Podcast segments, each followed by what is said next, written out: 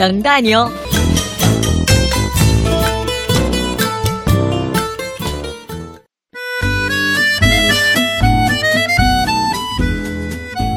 嗨，青春！欢迎各位的继续锁定收听，我是小东东。今天我们节目请到了在《琅琊榜》中饰演夏大人的张灵星，灵星你好，大家好。嗯，今天把林星请来呢，和大家分享了一下他以前的经历。当然呢，林星他应该不算是一个高产的演员，因为从我的概念当中，包括能够获取你资料的这一大串的内容当中。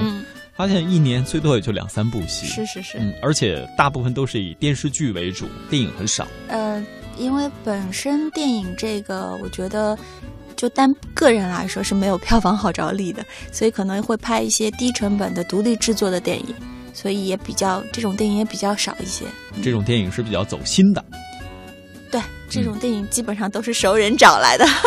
而且我个人有一个观影的观点，就是越是小众的文艺片，我要找那种比较安静的时间去去看。是，嗯，尤其在夜深人静的时候 去看。看恐怖片吗？夜深人静的时候不是看恐怖片，好吓人的。但但其实说回来哈，呃，你在选择电视剧的时候，剧本，你对于他们，包甚至于电影剧本的时候，你会有一个什么样的呃要求？首先是一个正常的人吧，对吧？嗯，其他的什么样的人算正常的人？就是有正常的情感的，就是其实相对来说，我喜欢的角色是有缺陷的角色。呃，我不是很喜欢高大上，当然高大上一般都是女一号啊或者男一号比较高大上，当然大家心目中都爱这样的角色，都期待成为这样的角色。但是对就我个人而言，我喜欢那种。嗯，有缺陷的，呃，在某些方面，甚至于说，呃，有的人会说他是一个坏人的那样的角色，就像我之前接的《父母爱情》，我当时非常非常喜欢那个江亚飞那个角色，是因为我觉得他对于父母的爱有一点点像我对父母的爱。就他跟我是产生共鸣的，因为我们家是比较随意的。其实我经常叫我父母不是叫爸爸妈妈，经常叫名字的。哦，啊，经常叫，而且给我妈妈起绰号。但是我妈知道我非常非常爱她，所以这种东西在于说，嗯，并不在于说你的、你的、你的外表的模式你要做成什么样，而在于内心。那江亚飞那个角色，当时我就觉得说。他有他的缺陷，因为他对他的父母经常也是叫绰号，嗯，然后呢，经常罚他爸，然后呢，叽叽喳喳嘴嘴不停那种，然后呢，但是他的嘴巴很厉害，但是他的内心深处其实是一个，我认为是一个心地非常善良的人，包括看见他的姑妈受欺负了，他会帮着他姑妈，然后。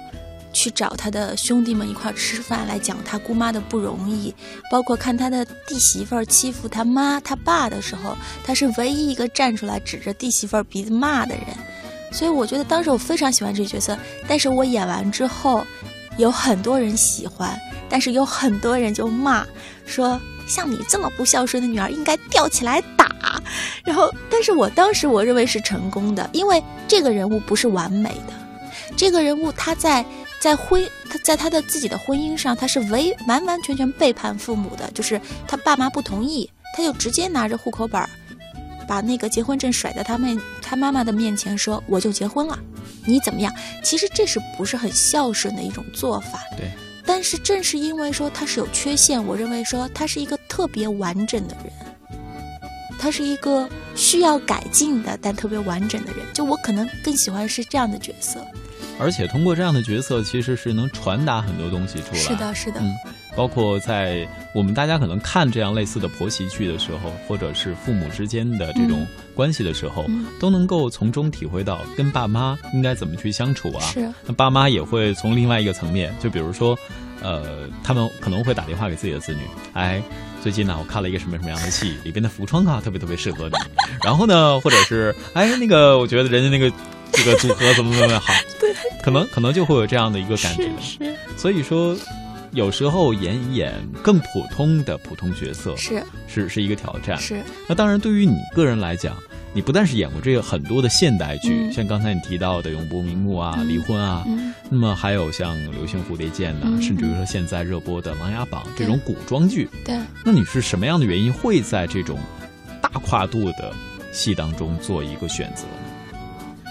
嗯，其实看古装剧的时候，我基本上看的是大剧本吧，就是说整个剧本的故事。我当时是先看了海岩老师的小说，然后我觉得小说特别的精彩，特别的吸引人，而且我知道这个电视剧也是海岩老师改编的，然后当时就主动请缨，然后跟侯总啊、跟孔导啊他们，因为包括因为之前父母爱情啊，包括知青啊那些戏。跟侯导、跟孔笙都有都有很多的接触，包括其实我跟孔笙导演是在九九年就在一起合作过，在马来西亚拍的一个电视连续剧，所以我当时说完之后呢，嗯，他们觉得我性格里可能有男孩子的那种东西，所以他们当时就说觉得夏冬还是蛮适合我的。所以当时我看完之后，我也觉得说夏冬这个人物是属于比较比较刚硬的，但是他内心深处有有他特别特别脆弱的那一面，包括他的执着、他的执拗，所以我就觉得，嗯，这个其实也是符合我选选角色的一个标准，就是，嗯、包括一直到最后，他是可能一开始他是一个。并不是完全正面的人物，但是他到最后是会为了整个大局。其实，他到最后灭了他的师傅是为了她的丈夫，他没有说的这么的好听，说我是为了整个国家，我是为了整个赤焰军，她其实是为了她的丈夫去报仇。其实我挺喜欢这种人物的，就可能有点小家子气，但是我认为这是人性。嗯，就是人性，你说有很多非常。光辉的那一面，有舍己为人的那一面有，但是呢，人性也有很多，我要怎么怎么样，我要为了我，我要为了我爱的人，就是这种可能，我觉得哎呀，就更符合人性的一些小小的心理吧。所以我当时我看完就整个小说，当我知道可以演夏冬的时候，我记得最清楚，我在泰国的海边晒太阳，给我打电话告诉我说你可以演了，我当时。就在这之前两天晒太阳都晒晒的心里特别忐忑，哎呀，这个定不定？哎呀，我能不能演？终于说能够演了，手机一扔啊，睡吧，反而更踏实了。而且有听众朋友在我们的这个互动平台上跟我们说哈、嗯，觉得夏冬这个角色好像冬天的梅花，嗯，表面上看呢是开在了寒冷的冬季。嗯仿佛也是很孤傲，但是很美丽。其实能够体会它的幽香的人不多，嗯、能感受到它花蕊当中美丽的人、嗯、更是少之又少。嗯、我不知道这样的一个断言你怎么看？哎呦，好高兴啊！有别人这么说，因为我觉得其实夏冬其实挺符合现在职场女性的一些特征的。现在有很多职场女性做的都非常非常的好。而且呢，你看她们非常的精，就是精明，非常的就是能干，非常就是非而且非常真的是非常强悍，你觉得是无坚不摧的。但是有很多这样的女性，在她回家的时候，她可能完全是另外的那一面，就是要顾家、顾孩子、顾种种种种。但那一面，你说有多少人能够知道？其实除了。她的先生除了家里人，离她最亲近的人可能没有，所以而且呢，很多人其实都被这种职场的精英女性给吓坏了，就觉得你这么刚强，你是不是不需要爱？你是不是？所以就是她只是在那里绽放，她只是在在那里告诉你说我很顽强，但是真正的体会到说她的软弱的那一面的人，是你也要跟他一样静下心来，去看着他。去嗅着他的味道，去去陪伴着你，才能发现这中间的美好和中间的一些只有你才能体会到的软弱。所以我觉得，就是把它比梅花，或者把它比成现在的白领的精英女性，我觉得可能都挺合适的吧。忽然，你的这段话让我想到了，就在你离开校园，嗯、真正到现在的时候。好像很少听说你会拿出特别大段的时间去真正找回自己，好像都是在，呃，演戏啊，然后小稍作休息啊，然后演戏啊，稍作休息这个过程之间徘徊。其实我真的是拿了很多的时间是在找回自己的。嗯，嗯其实我拍戏一年拍两部戏，其实差不多也就耗掉六个月的时间吧。而且在这两部戏之间，而且我一般都是在。呃，当然春天开的组也比较多，秋天也比较多。我都是在春天和秋天，然后呢，一般到了暑假里的时候，我可能就会去欧洲玩一玩。我去差不多每年我都会在英国待一段时间，因为英国真正是我的福地。就是当时拍完，呃，拍完那个《流星蝴蝶剑》的时候，所有的人都跟我说，你应该再再进一步的再拍，再再往上走一个台阶。但是我当时，当时就是忽然之间觉得，哎呀，我到底是想要什么样的生活？嗯，而且我当时很想去学习。嗯，其实其实不是真真心，哎，我必须得表扬一下 我自己。我是很喜欢不停学习的人，所以我当时我在想说，我的语言关过不了，我说我要去过一下语言关。为什么你要过语言关呢？因为我觉得英语啊，或者说在学其他的多种语言，我认为是一个很有意思的事情，并不是说你为了要跟嗯国外的人去拍戏去合作，但是他在你生活中，我认为是个是个充实自己的一种方式，所以我当时就是我头发已经到腰了，拍那部戏的时候，当时别人问我说你会后悔的。为了表现出我不后悔，我一下子就把头发剪成非常非常短的头发。我说我走了，我去英国念书去了。然后去英国念书，差不多念了小半年吧。然后基本上过了一下语言关。然后当时其实我还是想继续念的。其实我当时有一个想法，就是我索性在英国把雅思考完。我说我想在英国念一个研究生看一看。结果后来因为，因为。呃，就是当时我妈给我打了一个电话，说啊，你知道吗？你银行里的存款快要没有了。哇！因为其实我是从大二开始拍永不啊，不开始拍离婚那个戏的时候，呃，拿了第一笔片酬，我就非常自豪的给我妈妈打了一个电话，说我告诉你，从此以后你一分钱生活费都不要给我了，我可以养活我自己。所以呢，我那个时候就是。就是我妈说行，说你这么有骨气啊，你这么有骨气，你就养活你自己。我说好，然后所以那个时候我妈给我打电话说银行里没有钱的时候，其实我妈妈在骗我，因为我数学概念不是很好，我真以为是没有钱。那我说哎呦那不行，我说我得回去继续拍戏了。我说等我赚了钱我再回来念书。当然后来这个 这个再念书的这个也没有成型，但是。当当时到英国去，其实之前去的时候，我是心态不是特别好，因为那段时候真的是周围的人，你看着你的同学，嗯，他们都变成明星了，经常有人会问我说啊，你是九六班的啊，你们班都是明星，那你怎么还不是？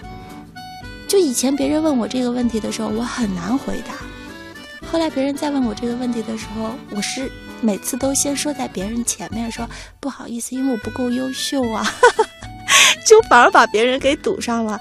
但是那个时候，我觉得我不能够特别坦诚的面对这个。我觉得，哎呀，为什么他们都可以，为什么我我不可以？结果后来我去英国，我记得很清楚，就是认识了一些呃新的小朋友，比如说有西班牙的、意大利的那些小孩儿，他们生活真的很简单。他们告诉我说，他们念书很辛苦，然后呢，在英国念完之后要去度假，度完假之后要去参加西班牙的番茄节，参加完番茄节之后要去看斗牛。我当时就在想说，你们辛苦什么呀？真心是不辛苦。然后就是，但是当时到我那我在那边念着书的时候，我忽然之间心态就变得很平和。我觉得。嗯，每个人都有每个人自己的运气。我努力了，我在做，那这能够做成什么样，我并不知道。但是不能不去做，所以我就在想，那就继续做了。那就对于得失这件事情，放开一点。同学比我努力，所以他们获得了更好的成绩。那我没他们这么用功，那所以说，那就知足。所以当时我从英国回来的时候，我的同学都问说：“你是从农村回来的吗？又黑又胖又壮，心情也特别愉快。”所以我当时我就觉得说，英国真的是我的福地，所以我基本上每年都要去那里朝拜一个月吧。这当然是加引号的啊，不过在那里边仿佛也能够找到属于心灵的一个宁静。是的，可能在很多地方都会有这样的感觉。那么既然提到了心灵，在零星的。心灵里边，怎么这么绕呢？会有怎样的精彩故事，能够给我们带来借鉴的？未来的嗨青春，欢迎各位的锁定关注。